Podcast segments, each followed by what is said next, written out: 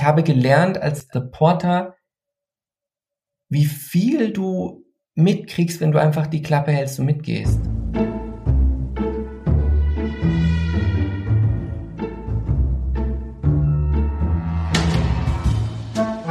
Wie haben Sie das gemacht? Ein Podcast von Reportagen FM und der Reportageschule.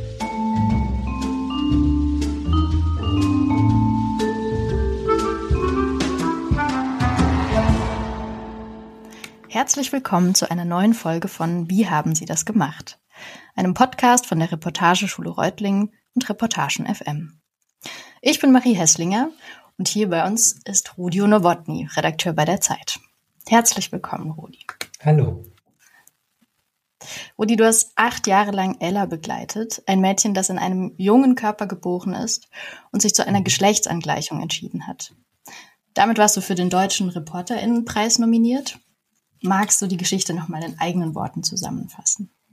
Ich wurde 2014 von einem ehemaligen Schulfreund, der jetzt Lehrer ist, angerufen und der erzählte mir und damals, ich weiß, dass das heute nicht mehr so ausgedrückt wird, aber damals sagte der das so ungefähr, ich paraphrasiere, da gibt's einen, einen Jungen, der eigentlich ein Mädchen ist.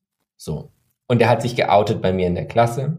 Ähm, und er hat es total, damals war es noch er, äh, er hat es total souverän gemacht und es war beeindruckend. Alle haben das akzeptiert, aber es gibt auch ein bisschen Ärger. Findest du, das ist eine Geschichte? Und dann fand ich die Idee erstmal faszinierend, darüber zu schreiben.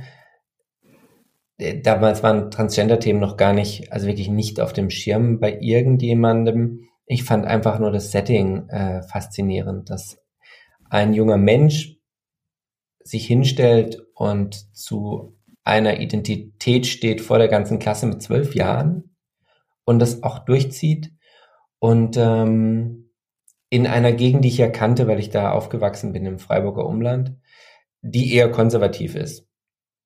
Und ähm, ich traf die, die beiden dann irgendwann mal, die Mutter und die Tochter. Wie gesagt, dann schon die Tochter richtig. Also aus Elia wurde dann Ella. Ich weiß, den Dead Name darf man eigentlich nicht zitieren, aber ich tue es jetzt hier einmal, ähm, um Leuten, die das hören, den, den, den, the full picture, wie man so schön sagt, zu geben.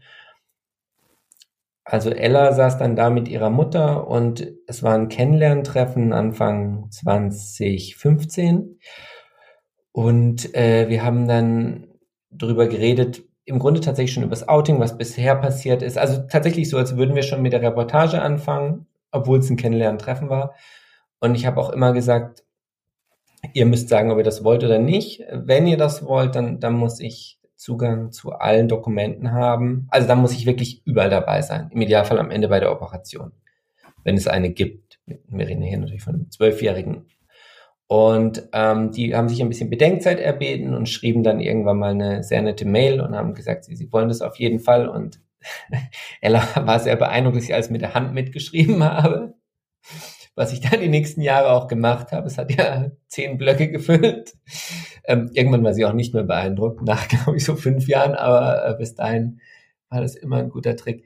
Ähm, und und sie wollten nur, und das ist aber auch unvermeidlich eine Art Vetorecht, wobei sie nicht, wobei sie nicht gesagt haben, was das Vetorecht jetzt ist. Wir haben das nicht spezifiziert. Ähm, aber es war ja klar, ähm, wenn sie mit 18 operiert wird, und es war ja immer so die Grenze, dass man gesagt hat, ja, mit vor 18 kann sie nicht operiert werden. Damals war es auch noch etwas konservativer, als es heute äh, ist dann muss sie ja sowieso nochmal ihre Zustimmung geben oder kann ihre Zustimmung widerrufen. Ich kann ja nicht mich drauf auf das Wort einer Zwölfjährigen berufen äh, und sagen, ja, da hat deine Mutter aber mal äh, eingewilligt mitzumachen. Hätte sie ja auch immer sagen können, jetzt bin ich 18, jetzt will ich da nicht mehr so. Dieses Risiko war also immer drin. Das Risiko war auch drin, dass ich nicht wusste, ob es überhaupt eine Geschichte ist. Ich wusste nicht, ob es eine Geschichte ist, weil ähm, sie doch relativ klar war in ihren Entscheidungen und ich hatte ursprünglich gehofft, ganz ehrlich, auf mehr Drama. Ich habe gedacht, ähm, da gibt's äh, irgendwie Kämpfe und Tränen und alles. Das gab's natürlich auch, aber ähm, aber nicht in dem Ausmaß, wie ich es dachte. Und es ist ja ein sehr, ich will das, ich möchte es jetzt nicht als normiert verstanden wissen oder normativ, aber es ist ein sehr normales Leben, ein sehr normales Aufwachsen für die deutsche Provinz, die, die da stattfindet, mit normalen Interessen, mit normalem Weggehen, mit äh, normalem Schminken, so wie ich es jetzt auch gekannt hätte, äh, eher auf Jungsseite, aber so, so, um es sehr salopp zu sagen, waren die Mädels bei uns auch und die Jungs waren halt auch so wie die Jungs, die da auftauchten. Mhm. Vielleicht ein bisschen Das hast du beim ersten Treffen gemerkt. Mm, ja, ich habe ich hab nicht, das mit dem Schminken habe ich nicht beim ersten Treffen gemerkt und das mit dem, mit dem, wie das mit dem ausgehen wird. Was ich gemerkt habe, war, dass sie super klar war. Sie war super klar in dem, was sie wollte. Und da habe ich gedacht, okay, wenn sie so klar ist ähm, und eigentlich alles dann durch ist auf eine Art, ist es dann eine Geschichte. Das war mein, das war mein, mein, mein Problem. Und das war mein Problem bis zum Ende. Also ich habe sie ja dann begleitet, acht Jahre im Endeffekt. Ich hätte nie gedacht, dass es so lang wird. Das kann ich gleich von, von kann ich auch gleich sagen. Ähm, da gab es ja auch ein paar Twists. Irgendwie der Operationstermin wurde verschoben. Es kam Corona und alles wusste man natürlich nicht 2015. Ähm, und es gab wahnsinnig viele Transgender-Geschichten zwischendrin, die ja teilweise auch dramatisch waren und, ähm, und die sehr oft ähm, ja, Extremfälle, ich hoffe, das versteht man jetzt nicht falsch beleuchtet hat, im Sinne von, da wurde jemand zum Aktivisten oder da hat jemand irgendwie als Bundeswehrsoldat oder als Pfarrer oder irgendwie in so einem Beruf oder äh, gearbeitet und hat dann irgendwie das alles ändern müssen ähm, oder ist in irgendeine Queer-Szene gegangen und war da richtig dabei und und Ella war halt das alles nicht. Also das wurde im Laufe der Zeit, das wurde natürlich, die Klarheit war von Anfang an da und dann diese Szenen, die dann da kamen, die dann auch später da sind und im Text stehen. Also wir gehen zusammen in den, in den, in den Douglas, ja, und in den Starbucks nach Freiburg. Das, äh, das sind ja Szenen, die, die irgendwie jeder, wahrscheinlich fast jeder kennt. Gerade in mittelgroßen Städten. Und dann später dieses, wir gehen jetzt mal richtig weg zum 18. und wir machen jetzt mal richtig einen drauf, ja. Aber das sind ja alles keine, keine expliziten Szenen und Erlebnisse, die, die nur Transgender haben, sondern das ist einfach wirklich ein, ein Aufwachsen, was, glaube ich, wirklich 90 Prozent der Leute haben. Und ich weiß noch, dass ich dann irgendwann relativ am Ende in Hamburg, das war ein großer Vorteil. Es spielte sich immer ab in Hamburg bei vielen Ärzten, hin und wieder ein bisschen in Frankfurt und München und sonst sehr viel auch äh, unten in Freiburg. Es wäre auch, also es war logistisch so eine Herausforderung von Hamburg aus und später von Berlin aus, wo ich gewohnt habe, ähm, diese ganzen Stationen zu begleiten. Hm, ich weiß aber, dass kurz vor der Operation ich mit äh, Ella und ihrer Mutter, Sibylle, äh, dann vor dem Universitätsklinikum Eppendorf stand und irgendwann brach es halt aus mir raus, weil ich dachte, ich habe jetzt zehn Blöcke über diese acht Jahre. Ich habe jetzt irgendwie, ähm, ich habe unendlich viele WhatsApp-Nachrichten, ich habe super viele Bilder, ich habe Dokumente, äh, intimer, als du es dir vorstellen kannst, Bilder. Ich habe eine Fotografin, die alle halbe Jahre mit, also fotografiert hat, irgendwie dieses, dieses, die Entwicklung und dann irgendwie auch immer bei den Terminen dabei war, wenn wir zusammen ausgegangen sind, wenn wir irgendwie, wenn es dann im Baggersee ging, wenn es zu den Ärzten ging. Also es war so, so, so viel Material und ich habe immer noch gedacht, was ist das für eine Geschichte? Also diese, diese, natürlich wusste ich nicht, dass sie normal, also Anführungszeichen wirklich äh, normal aufwächst, aber ähm, oder normale Aktivitäten hat im Sinne von durchschnittliche Aktivitäten hat oder Aktivitäten, die die die die 90 Prozent der Leute haben. Aber ähm, die Klarheit hat sich halt das Problem der Klarheit von Ella hat sich quasi bis ans Ende der Geschichte gezogen, wo ich dann vor diesem Universitätsklinikum irgendwann sagte, wenn ich das gewusst hätte, wie lange das dauert und wenn ich gewusst hätte, wie viele Transgender-Geschichten erscheinen, ich hätte es nie gemacht. Und dann sagte Sibylle, die Mutter, zu mir, du, ähm, das wird gerade gut. Da wusste sie, sie als, als nicht medienaffin, also null medienaffin, arbeitet bei so einem Hidden Champion erstmal als Assistenz, dann als Betriebsrat. Die sagte zu mir, es wird gerade gut, weil die Leute sehen, dass das hier keine Freakshow ist, es ist ein normales Aufwachsen und du wirst es dokumentieren. Und dann habe ich auch gesagt, dein Wort in Gottes Ohr, ja, Sibylle.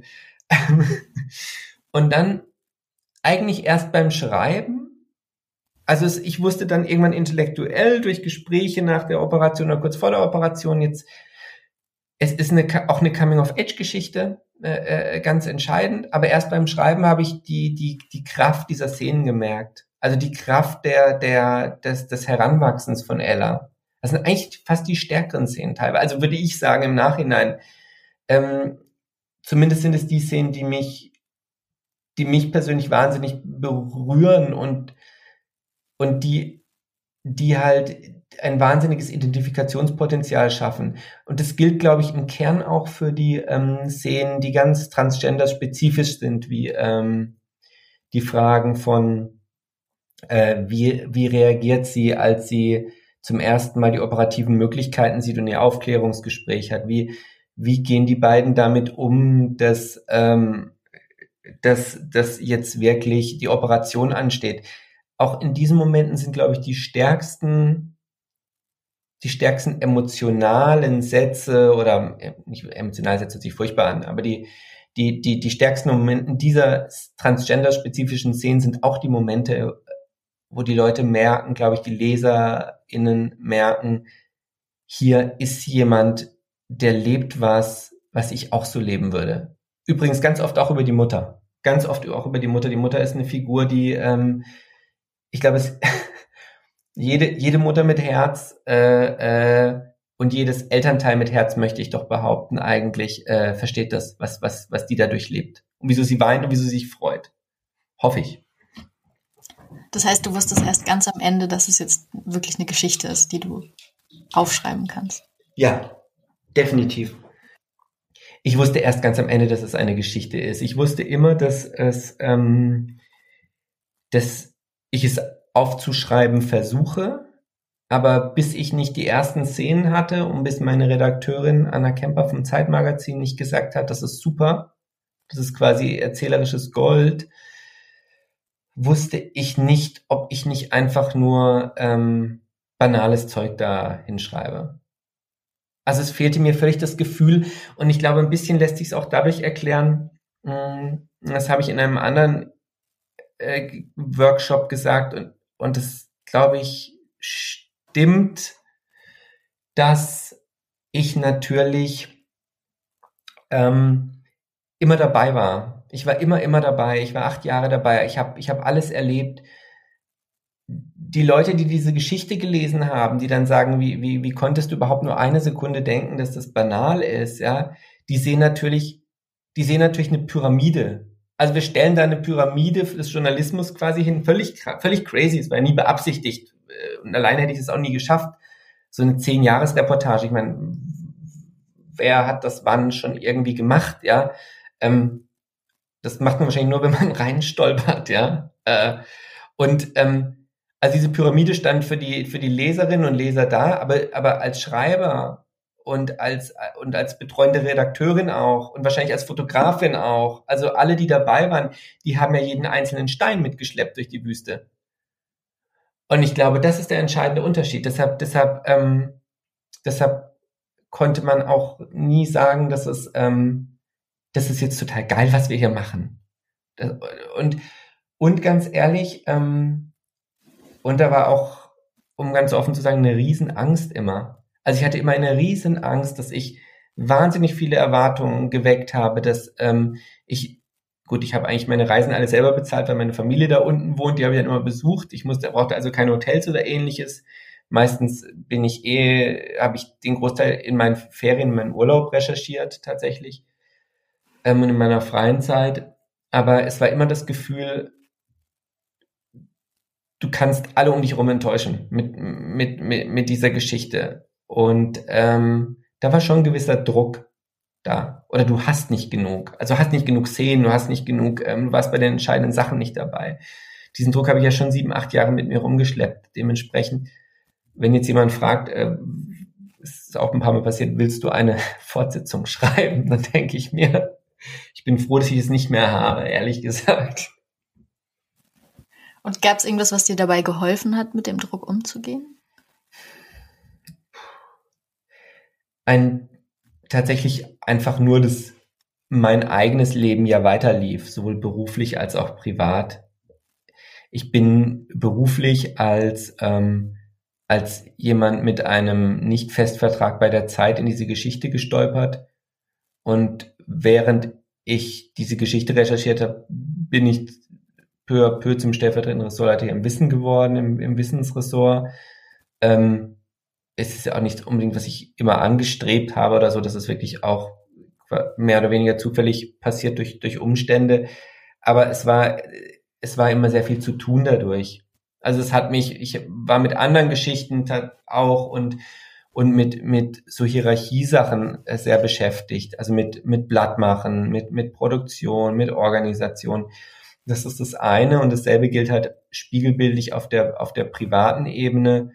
Da habe ich ähm, angefangen als Single, völlig, völlig ungebunden in Hamburg und, und in der Zeit, in der Ella fertiggestellt wurde, habe ich halt irgendwie bin ich in eine Beziehung gekommen, habe zwei Kinder gekriegt und, äh, ähm, und bin nach Berlin umgezogen. Also ähm, es war immer so viel, dass es nicht oft die Momente gab, in denen ich da saß und dachte, oh Gott, hast du genug, hast du genug? Aber es gab halt immer wieder diese Momente. Und es gab immer wieder das Gefühl, ich habe manchmal echt meine Fotografin gehasst, die jedes halbe Jahr dahin gefahren ist und die wusste einfach, ich, sie ist jedes halbe Jahr da und fotografiert die und dann schickte sie mir so, das und das ist wieder passiert übrigens, Rudi. Und ich dachte mir so, oh, oh ich, ich war nicht dabei, ja, schreib es mir nicht. Ähm, und das kulminierte auch ein bisschen in zwei Momenten. Also einmal, als Ella eine Hospitanz machte, mit 15 oder so von der Schule aus musste die die machen. Und die war aber zum ersten Mal von zu Hause weg, das wusste ich nicht. Ich wusste nur, die macht eine Hospitanz und dann habe ich nachher erfahren, das war zum ersten Mal von zu Hause weg und da war ich kurz davor, wirklich den, das ganze Projekt zu schmeißen. Da habe ich gesagt, ich, wenn ich von euch jetzt nach Jahren immer noch nicht weiß, wann, wann was ist, ja, und wenn ich das nicht habe, dann lassen wir es jetzt einfach. Und da hat mich damals, und den möchte ich dann namentlich erwähnen jetzt, äh, Matthias Kalle vom Zeitmagazin, ähm, der war damals Stellvertreter, der hat mich echt gerettet. Der hat gesagt, nee, nee, das ist, das ist super, mach weiter, mach weiter. Wir wollen wissen, wie, wie bewegt sie sich, ja, wie, wie geht, wie, wie begeistert sind die Jungs von ihr, wie, wie flirtet sie, wie geht sie aus, wie, all diese Dinge, die ich schon teilweise hatte, aber, aber er hat das nochmal herausgearbeitet mit, mit fünf Sätzen, die, die echt auch mir geblieben sind. Und der andere Moment war natürlich, als ähm, Ella operiert wurde, da bin ich echt, da habe ich echt drei Tage nicht geschlafen. Da bin ich in München herumgerannt zwischen Krankenzimmer und ähm, Ding ich glaube, ich war so voll Adrenalin, nicht so ein Jagdadrenalin, was ja angeblich viele Reporter verspüren, sondern, sondern so ein, es darf nicht schiefgehen Adrenalin und oh Gott, habe ich alles und sind nicht alle Dokumente längst gelöscht auf meinem Internet, äh, auf meinem E-Mail-Account, weil der Server dreimal umgezogen ist bei der Zeit und ähm, und habe ich die Bilder und die Bilder habe ich bin ich nachts durchgegangen, diese sieben Jahre an Bildern, ja, die, die ich teilweise in einem Ordner gespeichert hatte, aber teilweise nicht. Fazit von heute aus, ich habe mir viel zu viel Stress gemacht. Also ich hatte, ich hatte so viel Material, ich hatte viel zu viel Material und meine Redakteurin, also Anna Kemper, die hat das auch immer gesagt, die hat gesagt, Rudi, du hast so viel, du musst dir keine Gedanken machen. Ähm, ich habe dann immer gedacht, so, ja, die hat leicht reden. Die sagt es immer nur, um mich zu beruhigen, aber sie hatte natürlich total recht. Nur ich glaube, ähm, vielleicht ist es auch so ein bisschen so die Frage, wie man schreibt, ja. Wie, wie intensiv will man schreiben und wie sehr, ähm, welche Ansprüche stellt man halt an sich. Das soll jetzt kein Selbstlob sein oder so, aber ähm, ich glaube einfach, dass ich Ansprüche habe, die mich auch manchmal an den Rand des Kaputtmachens treiben in, in dieser Hinsicht. Aber ich würde behaupten, dass da auch öfters was Besonderes rauskommt dann. Das, die Frage ist, hält man die Balance? Und äh, bei Ella war sicher die Gefahr, dass die Balance nicht mehr äh, zu halten ist. Das, ja. Von dem Druck, den du dir gemacht hast, meinst du? Ja, sicher, sicher. Bei dem, bei dem, bei, bei dem, nicht bei, nicht bei der Recherche selber, aber dann beim Aufschreiben, ja. Ich glaube ja. Weil, ähm, wenn du knappe zehn Jahre zusammenfasst mit dem Material, dann schreibst du ja Tag und Nacht über Wochen. Und da muss man, glaube ich, schon aufpassen, dass man nicht in völlig manisch irgendwann mal, äh, äh, also hätte ich meine Familie nicht gehabt, wäre ich wahrscheinlich ein Höhlenmensch geworden. Hätte mich nicht. Dann hätte so Gollum-artig hätte ich dann irgendwann mal ein Manuskript vor mich gehalten und gesagt, das ist mein Schatz, ja. ähm, ja, da, klar, einerseits denkt man sich dann ganz oft so, wieso wollen die Kinder jetzt irgendwie spielen? Ich habe keine Zeit zum Spielen. Andererseits ähm, ist es natürlich die Rettung, weil es dich aus diesem Wahnsinn zurückholt und dir ein paar Stunden irgendwas ganz anderes gibt. Dasselbe Prinzip wie bei dem, bei dem, bei dem Druck vorher nur äh, kondensiert, würde ich sagen. Du hast davon ja auch ein bisschen schon ähm, auf, mit einem anderen Interview erzählt von Reportagen FM. Mhm. Deswegen dachte ich, können wir heute vielleicht mhm. noch ein bisschen mehr über die Dramaturgie reden. Ja, sehr gerne. Ähm, also wie es dir gelungen ist, den Text dann auch mit so viel Material zu strukturieren. Ich dachte, ich lese mal den Anfang vor. Mhm. Der, also wirklich der Anfang von dem Text. 29. Juli 2021, Rotkreuz Klinikum München. Ella liegt auf dem Krankenbett, die Augen halb geöffnet. Sie lächelt. Ich fühle mich ein bisschen high, aber es ist schön. Ihre Worte verrutschen. Die Beruhigungstablette wirkt. Sie beugt sich vor, zieht ihrer Mutter Sibylle die Maske vom Gesicht, küsst sie. Um 10.34 Uhr wird Ella Maria Kaufmann, 19 Jahre alt, auf den Flur der Station 1.1 des Münchner Rotkreuz-Klinikums gerollt. Es ist das letzte Stück ihres Weges. Sie ist jetzt allein. Eine Schwester schiebt sie auf eine Tür aus Milchglas zu. Operationszahl, kein Durchgang steht darauf. Die Tür schwingt auf und verschluckt das Krankenbett. In den nächsten, nächsten viereinhalb Stunden passiert das, worauf Ella viele Jahre gewartet hat. Sie bekommt eine Vagina. Jetzt fällt es den meisten Journalistinnen ja ziemlich schwer, den Einstieg zu finden. Und wie war das bei dir? Ich glaube, Einstiege sind ten tendenziell, wage ich zu behaupten, im Vergleich zu anderen Sachen eher eine Stärke von mir. Ganz vorsichtig gesagt, wirklich ganz vorsichtig. Ich ähm, kann ja auch jemand sagen, geben, der, der, der jetzt sich alle Texte rauskramt und sagt, Rodney schreibt jedes Mal einen Scheiß im Einstieg, ja, pathetischen. Aber ähm, ich, ich habe das Gefühl nach all den Jahren, dass das eigentlich ganz gut klappt. Ähm, aber es sind auch die, ja, es sind auch die schwersten Momente, du, weil du musst ins Rollen kommen, du musst, du musst einen, eine Stimme finden, vielleicht auch einen Sound, vielleicht gibt es da auch Unterschiede, da können wir gerne drüber reden. Ähm, bei Ella wusste ich absurderweise im ersten Gespräch, dass ich mit der Operation also mit dieser Szene einsteigen will. Das allererste Gespräch und ich wusste wirklich, ich will damit einsteigen. Wie man im Englischen immer so schön sagt, having said that, ja, habe ich natürlich, als ich dann geschrieben habe, erstmal was anderes probiert, ja. Also der Intuition schön misstrauen.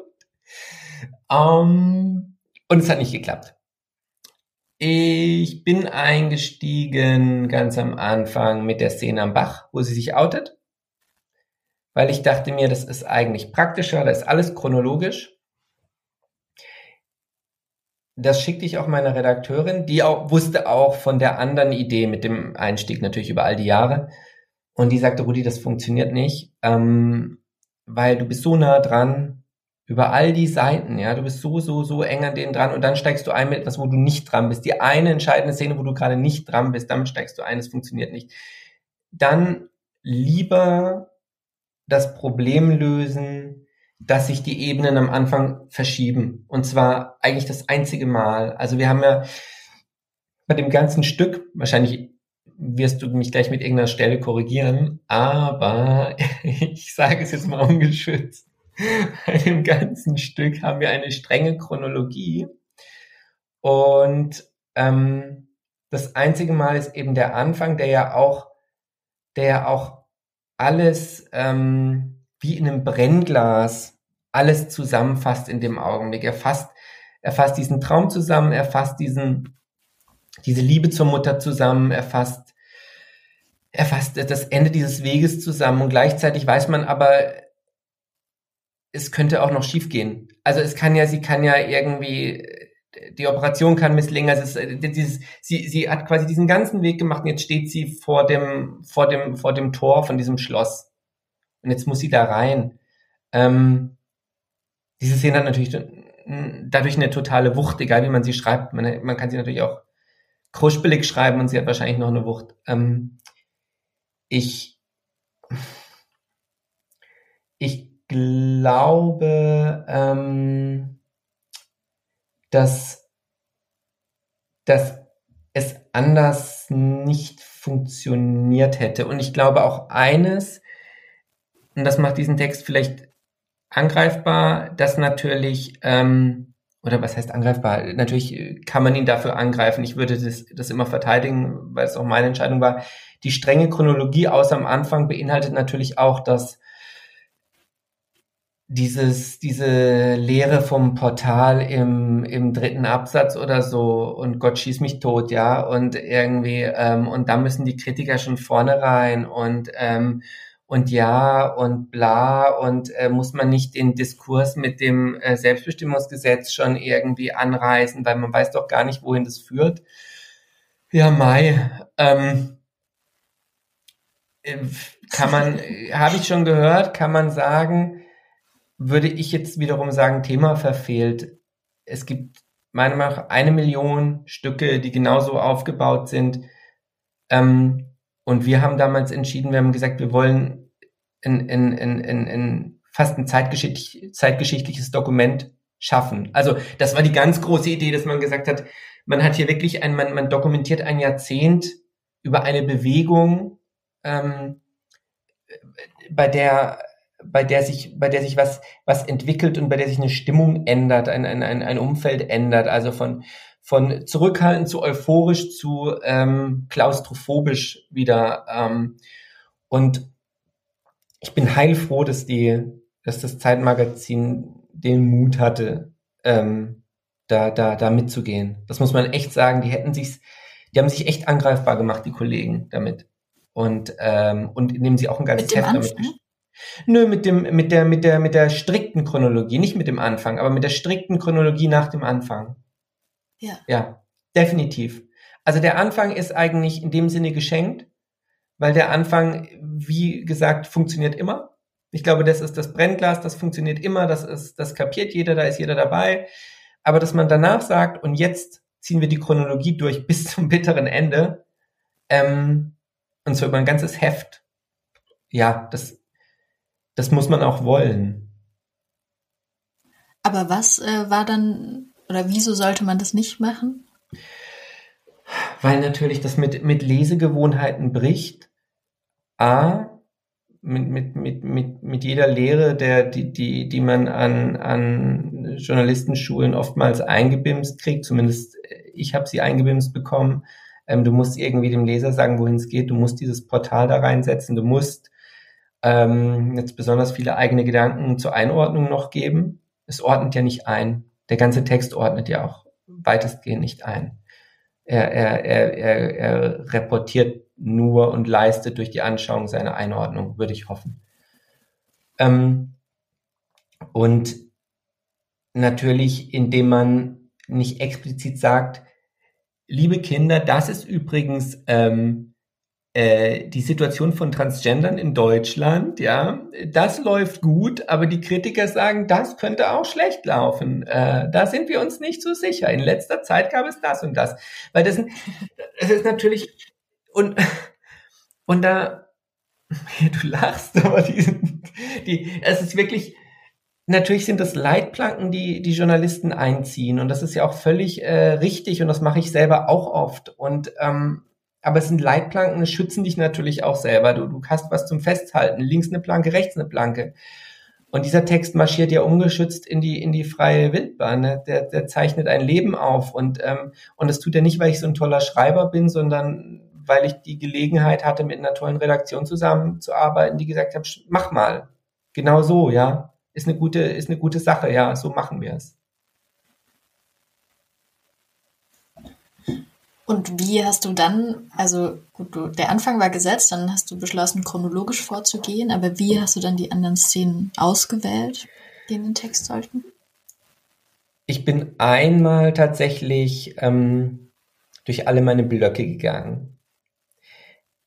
Da waren alle Termine drin. Ich hatte die Termine aber immer vorne schon aufs Deckblatt notiert. Also ich habe irgendwie geschrieben, Februar 2017, ähm, was weiß ich, Besuch in Hamburg, Endokrinologe, drei Punkte dazu, was in dieser Szene alles enthalten ist. Also der Arzt spricht, sie will sich künstliche Brüste kaufen ähm, und so weiter. So und das, das habe ich, was zwei, drei Ortstermine würde ich sie jetzt nennen, waren immer drin pro, pro Blog. Äh, manchmal stand auch Gespräch mit Ella. Also in der Corona-Zeit war es ganz oft einfach nur ähm, Mai äh, 21 Gespräch mit Ella äh, äh, und dann drei Punkte, worum ging das Gespräch. Und da bin ich einmal durchgegangen, habe mir angeschaut, okay, was habe ich und habe hab mir das rausgeschrieben und habe dann gedacht, so, mh, hm, wie, wie schaffe ich eine Balance zwischen Arzt und anderen Szenen? Und natürlich, also das waren die zwei großen Blöcke. Also die, der eine große Block sind die, sind die medizinischen Szenen ähm, und die anderen großen Blöcke sind natürlich die die es passiert irgendwas. Unter medizinische Szenen ordne ich jetzt auch mal ein, ich alleine spreche mit einem Arzt und der erzählt mir irgendwas. Ähm, und als ich die Blöcke hatte, habe ich gedacht, was sind die, was sind die, was sind die Momente, die starken Momente, die auf jeden Fall drin sein müssen. Man, ich hatte die tatsächlich über die zehn Jahre noch, noch so halbwegs im Kopf. Es gab so Momente, wo ich gedacht habe, ja, die, die, ich habe super viel vergessen. Ich bin ultra vergesslich. Ich habe vergessen, dass irgendwie, weiß ich nicht, Sibylle eine Schwester hat.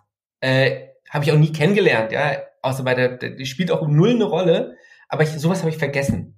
Ich habe dann irgendwann mal ein halbes Jahr, bevor ich geschrieben habe, hat sie gesagt, ja, ich habe eine Schwester und ich war ganz beleidigt, weil ich dachte, er hat mir das nie erzählt. Und natürlich hatte ich das fünfmal aufgeschrieben. aber, aber okay, dann hatte ich diese starken Szenen und da habe ich draufgeschaut und dann habe dann habe ich aus der Struktur gesehen, dass am Anfang ähm, im Grunde nach der Operation das Outing in der Familie ähm, und das und in, in der Schule und so steht. Das war die erste, ähm, das war so der, der erste Block auf eine Art. Da hat sie, da hat sie sich so, so entwickelt. Und ähm, dann habe ich beim, beim zweiten gesehen, irgendwann habe geschaut, was kommt denn dann so? Ähm, und als nächstes kam, da darfst du mich jetzt nicht drauf festnageln, was ja echt schon eine, eine, eine Ecke her ist wiederum, ähm, als nächstes kommen dann diese, diese, diese Freiburg-Szenen und sie, und sie geht ein bisschen mehr raus und sie ist dann ähm, und weiter. Und im Endeffekt habe ich, habe ich fünf, eine Struktur aus fünf Szenen. Ist es das klassische Drama eigentlich? Wahrscheinlich ist es sogar das klassische Drama. Ähm, inklusive retardierendes Moment, dank des äh, äh, Chirurgen, der irgendwie ähm, seinen Narzissmus da ausgelebt hat und irgendwie seine, seine Jobs alle geschmissen hat bei den Kliniken, ja, keine Ahnung. Ähm, vielleicht tue ich ihm auch Unrecht. Ähm, das war, also er war auf jeden Fall das retardierende Moment. Dankeschön an dieser Stelle.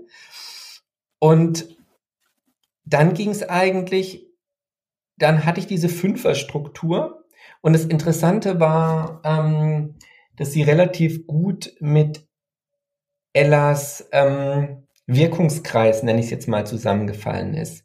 Also wenn man die Geschichte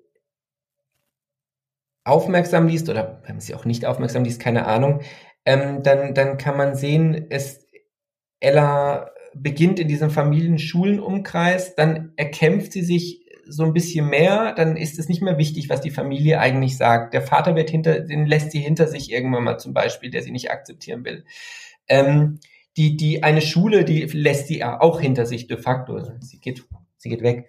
Ähm, und dann lebt sie sich in der nächsten Runde so aus Freiburg und ähm, und mal und Waldorfschule und diese neuen Sachen und und dann und dann geht's dann also ihr Wirkungskreis wird immer größer und ich finde, das ist eigentlich sehr, sehr schön als Identifikationsmoment, weil das jeder von uns kennt. Oder jeder. Also 90 Prozent möchte ich bei jeder jetzt. Ähm, dieses, dieses sich das Leben erobern. Sie löst sich, sie löst sich von ganz vielen Sachen. Sie, sie, sie, und das geht, das wird durch das Transsein wird das eigentlich nur verstärkt. Es wird nicht mehr bestimmt. Der, der, der erste, der erste von diesen fünf, von diesen fünf Blöcken ist ähm, vom Transsein bestimmt im Sinne von, sie hängt davon ab, was die anderen von ihr, ihr denken.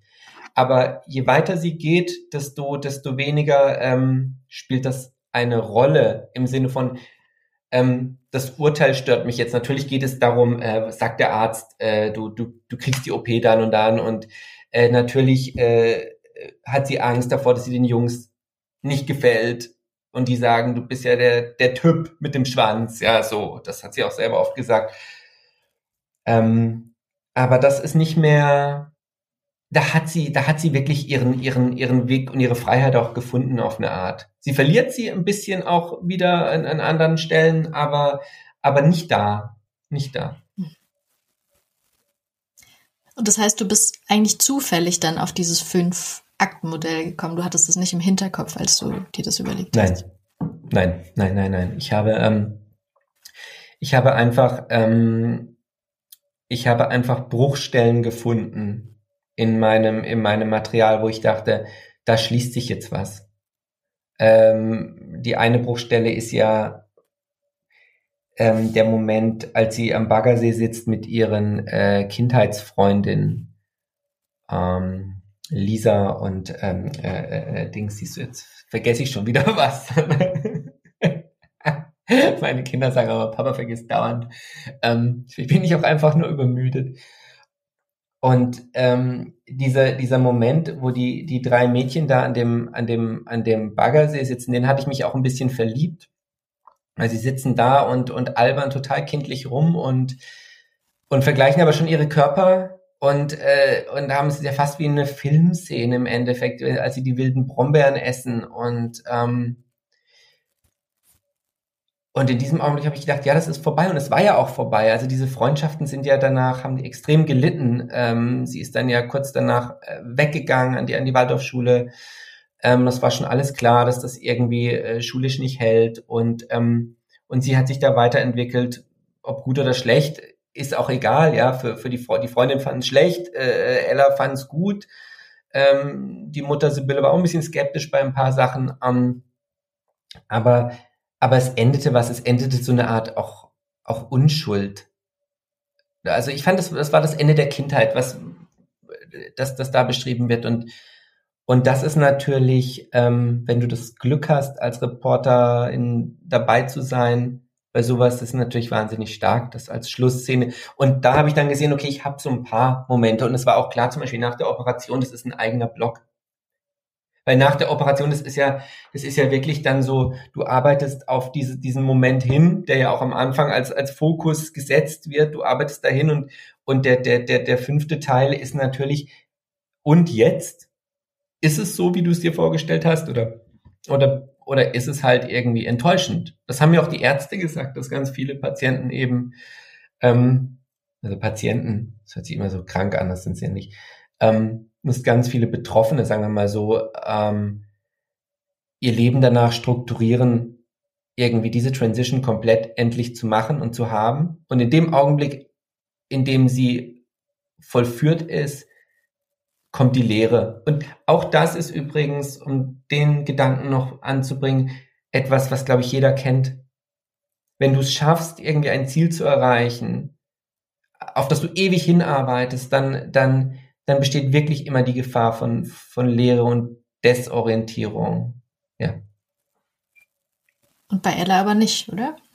Mhm. Ja, Ella hatte gestern Geburtstag. Ich habe ihr, hab ihr gestern mal geschrieben. Ich habe noch nichts gehört. Ähm, ich glaube nicht von der Desorientierung, die die Leute glauben. Ich wurde, ich wurde mal auch gefragt von jemandem, ja, aber glaubst du wirklich, dass sie das nicht bereut? Jetzt hat diese ganze, diese, diese Transition. Und ich persönlich ich habe mich jetzt zurückgehalten, da irgendwas zu glauben in dem, in dem Stück. Ich habe einfach nur beschrieben.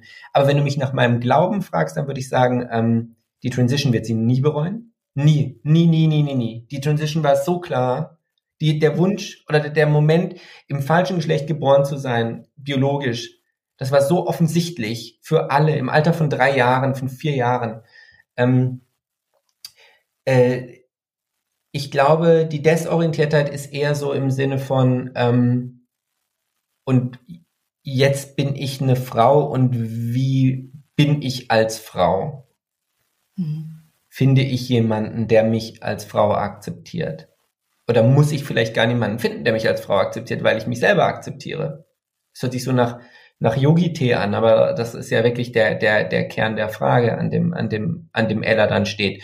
Und natürlich ist eigentlich auch, muss man ganz ehrlich sagen, äh, eigentlich Part 6 jetzt irgendwie angesagt im Sinne von, ähm, fünf, fünf Stationen hat sie schon und in, in der sechsten muss sie jetzt eigentlich raus aus dem Elternhaus und, ähm, und ihr eigenes Geld verdienen und, und, sich, und sich der Welt stellen auf eine Art. Also eigentlich geht's jetzt mit was anderem von vorne los. Noch ein Jahrzehnt. Wenn jemand will, kann er drüber schreiben.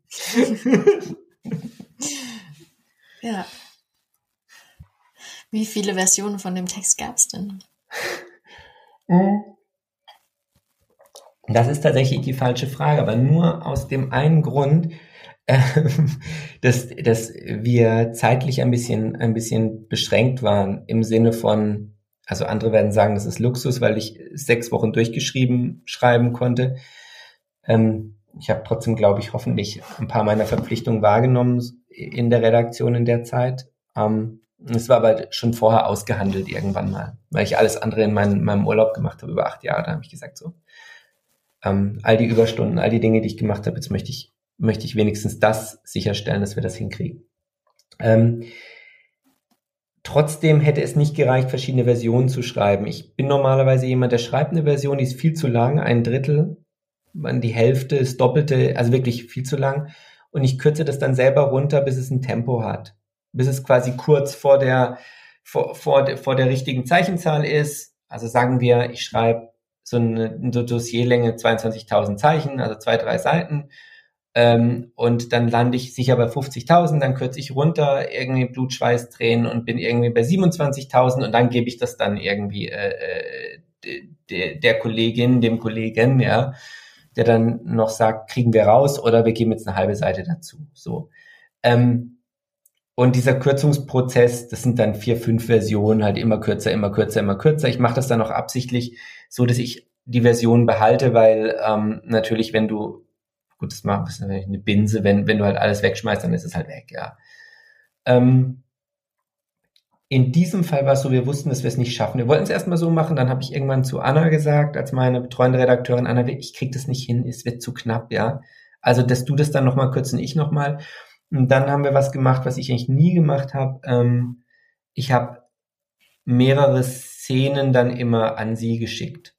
Mit der Information schon in der Mail, das sind jetzt die Szenen von dann bis dann, ja, was danach kommt.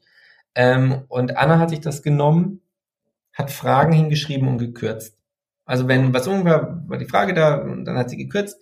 Und ähm, sie ist auch fantastisch in, in, in, in Sie ist fantastisch in dieser in dieser Redigierarbeit im Sinne von die richtigen Fragen stellen, aber auch im Sinne von richtig kürzen. Also der, der, ich hätte es nicht, ich hätte es nicht besser machen können. So.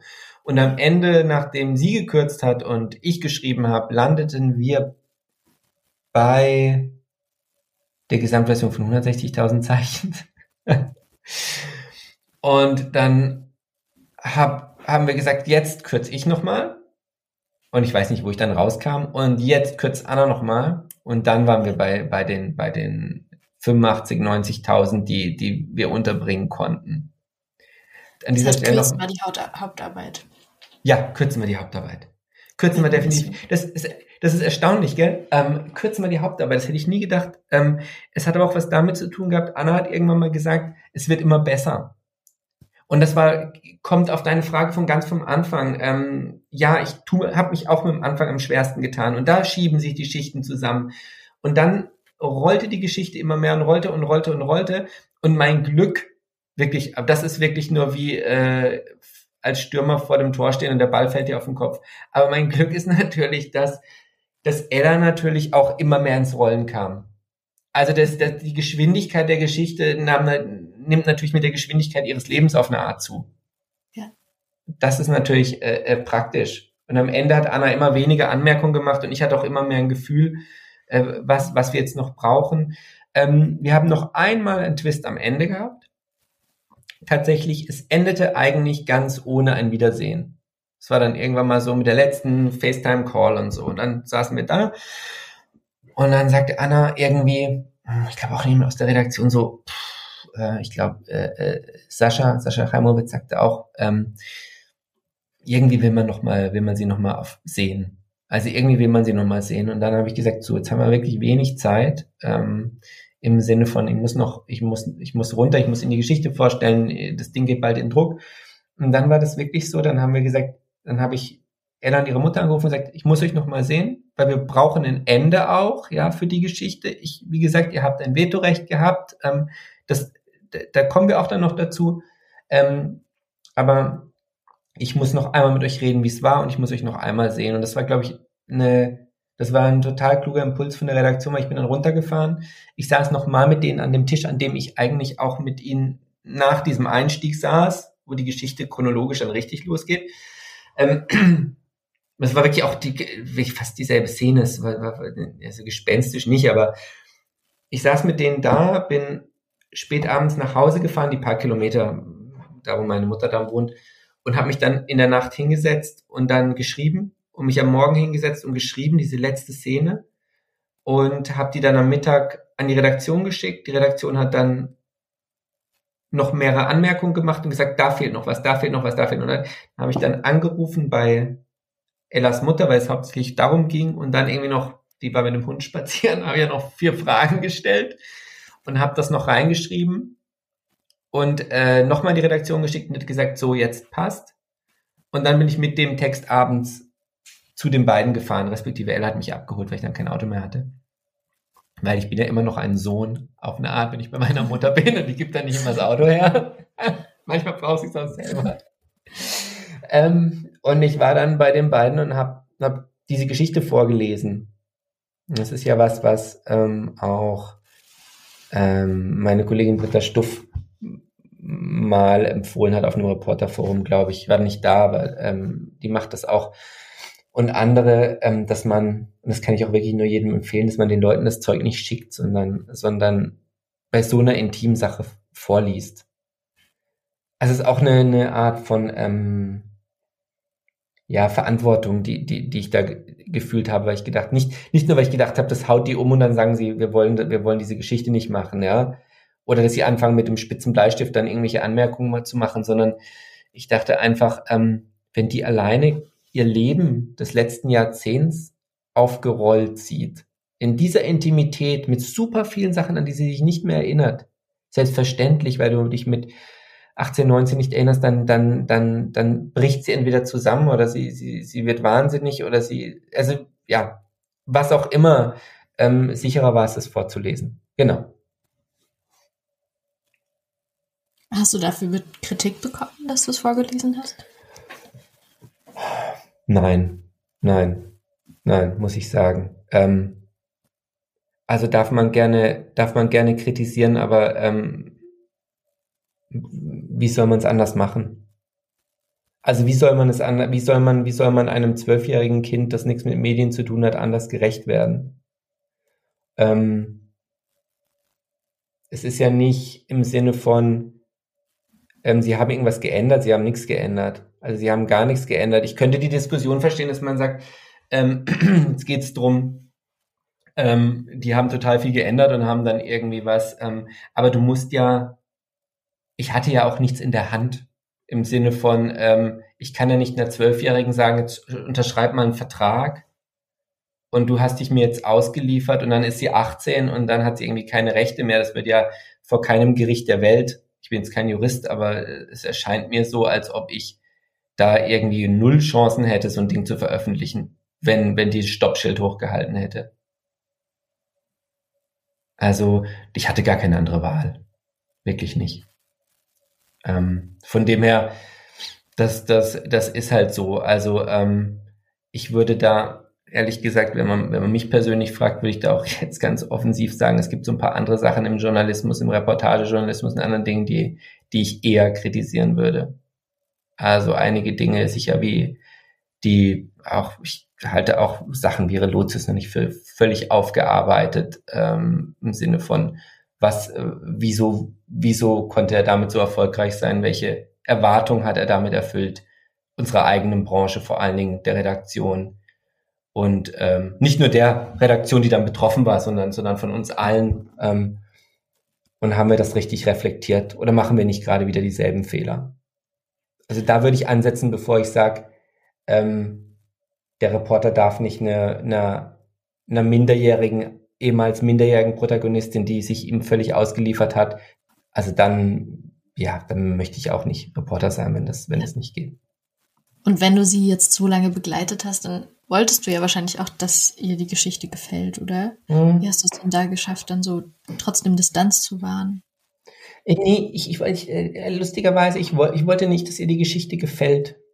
Ich okay. wollte, dass die Geschichte sie nicht verrät. Ja. Ich wollte, ich wollte meine Protagonistin, ich wollte Ella nicht verraten. Ich will aber keinen meiner Protagonisten verraten. Ich, ich sehe keinen, ich sehe keinen Mehrwert in Häme. Ich sehe, ich sehe einen, ich sehe einen Mehrwert in absurden Situationen, in, in, in, in Komik auch, ähm, ähm, in Leuten, die verzweifelt versuchen, was zu erreichen und es dann nicht schaffen oder sich um Ernsthaftigkeit bemühen ähm, oder um, um Haltung und es, es, es verrutscht dann alles. Ähm, ähm, darin sehe ich einen Mehrwert, weil es eine menschliche Eigenschaft ist und weil sie uns, glaube ich, alle verbindet, um das mal so pathetisch zu sagen. Ähm, im, weder im Gefallen noch im, im, im Runtermachen sehe ich eine, sehe ich eine, eine, eine, ähm, ein, einen Mehrwert oder ein, ein Plus für eine Geschichte. Mir ging es darum, ehrlich zu sein. Und, ähm, und gefallen, also wie gesagt, ich habe, ich habe, du, man muss dazu wissen, es ist wahnsinnig schwierig, jetzt ganz profan, ähm, von der Technik her es ist wahnsinnig schwierig, sich mit einem Teenager zu verabreden äh, und der wird, ein Teenager ist egoistisch, Durchschnitt auch wieder und der Teenager soll auch egoistisch sein, das ist sein gutes Recht oder ihr gutes Recht.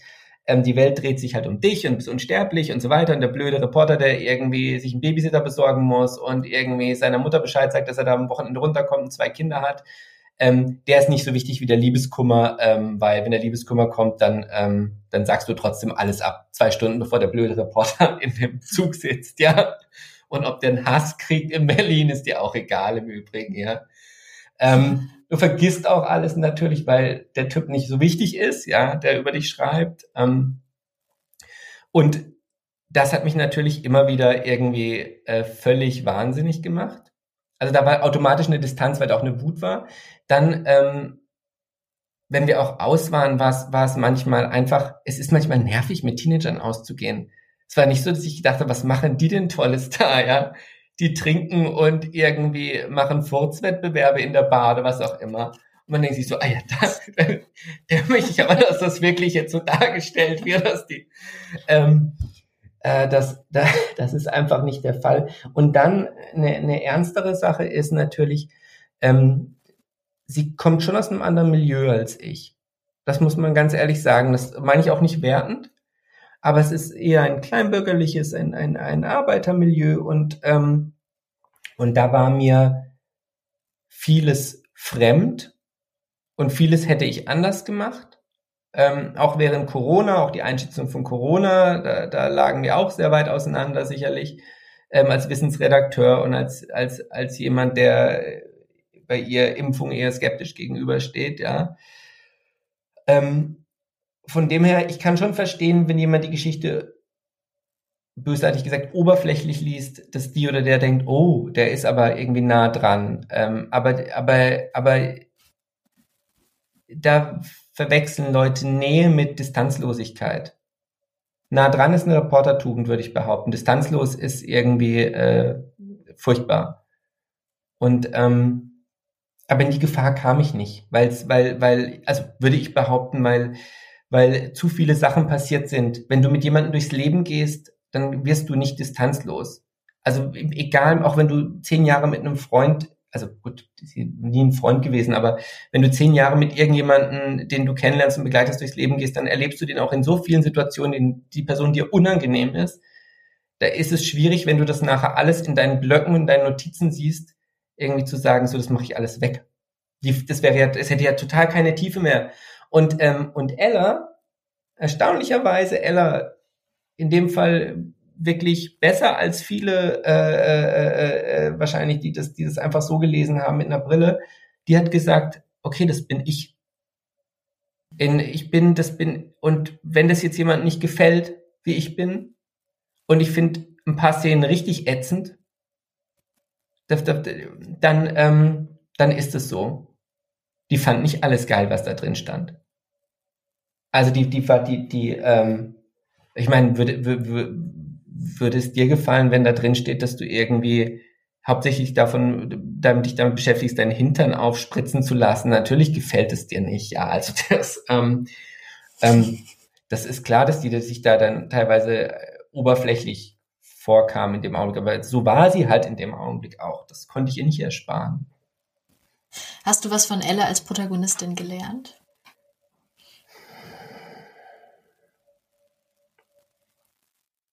Als Journalist oder als Mensch? Beides. Auch als Mensch. Ah. Das ist natürlich immer, das ist wie Tennis nach, nach so einer Stunde Interview. Ähm, als Journalist, als Journalist habe ich gelernt, dass ich meinem Material vertrauen muss. Ich muss einfach, ähm, du hast, was du hast, ähm, du, du, du ähm, und das ist dann gut. Du kannst nicht Sachen nachtrauern, die irgendwie schiefgegangen sind oder, oder weg sind. Ähm, das, das ist, es wird schon irgendwie. Also ich habe, ich habe auch, ich war auch über mich selbst erstaunt, wie akribisch ich alles aufgeschrieben habe. Ella, Ella hat mir quasi gespiegelt, was für ein Journalist ich bin. Und sie hat mir aber auch gespiegelt, ähm, ähm, dass was wirklich tolles Material ist. Also wie ich, wie ich, wie, wie falsch ich in meiner Einschätzung lag, ähm, äh, wie viel Kraft das Leben auch hatte.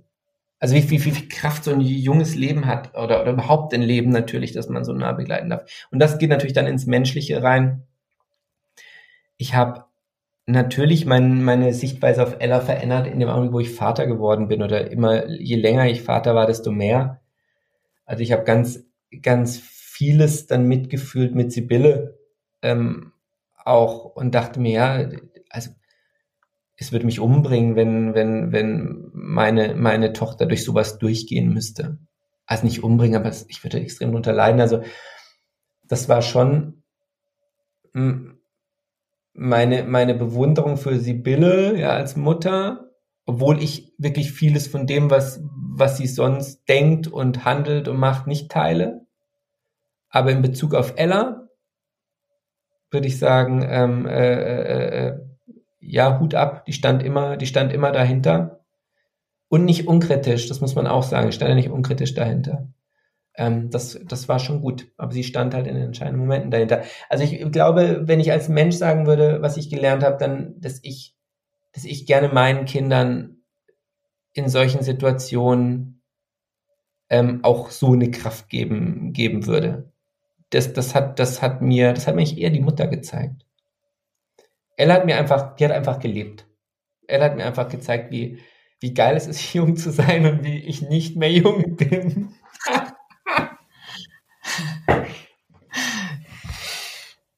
ja. Ach, und irgendwas, und, was du beim Schreiben mitgenommen hast? Ja, das, ist, das, das fällt mir gerade ein, was, weil, weil es auch immer, immer wieder gefragt wird. Ähm, und das ist tatsächlich was, ähm, ich habe gelernt als, als, als, als Reporter, wie viel du mitkriegst, wenn du einfach die Klappe hältst und mitgehst.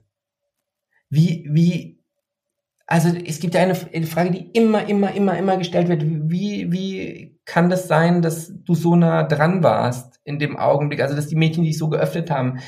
Einem, also ich bin, ja, also bin, du bist irgendwie Mitte 30 bis 40 und die sind halt irgendwie 18 oder so und die benehmen sich so, als wärst du nicht da. Und ich glaube auch tatsächlich, dass sie sich so benommen haben, als wäre ich nicht da. Ähm, ich hoffe, dass nicht noch wilder wird und schlimmer, ja, wenn ich nicht da bin, aber ähm, ich glaube, dass, dass, dass du einfach uninteressant bist und dass du, dass du deine, deinen Stolz natürlich und dein, deine, deine, ich muss jetzt ein cooler Reporter sein, irgendwie, dass du das alles über Bord schmeißen musst. Du bist, du bist die uncoole Person, die mit dem Block nebenher läuft, so.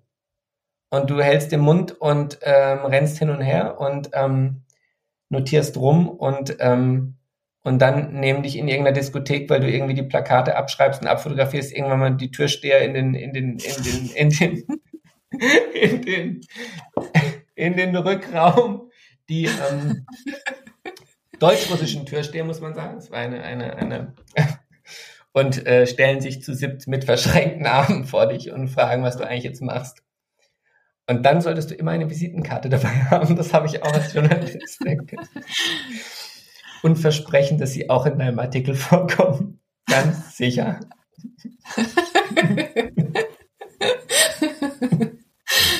ja, schön. Vielen Dank, Rudi. Das war mir Das war sehr spannend. Das war toll.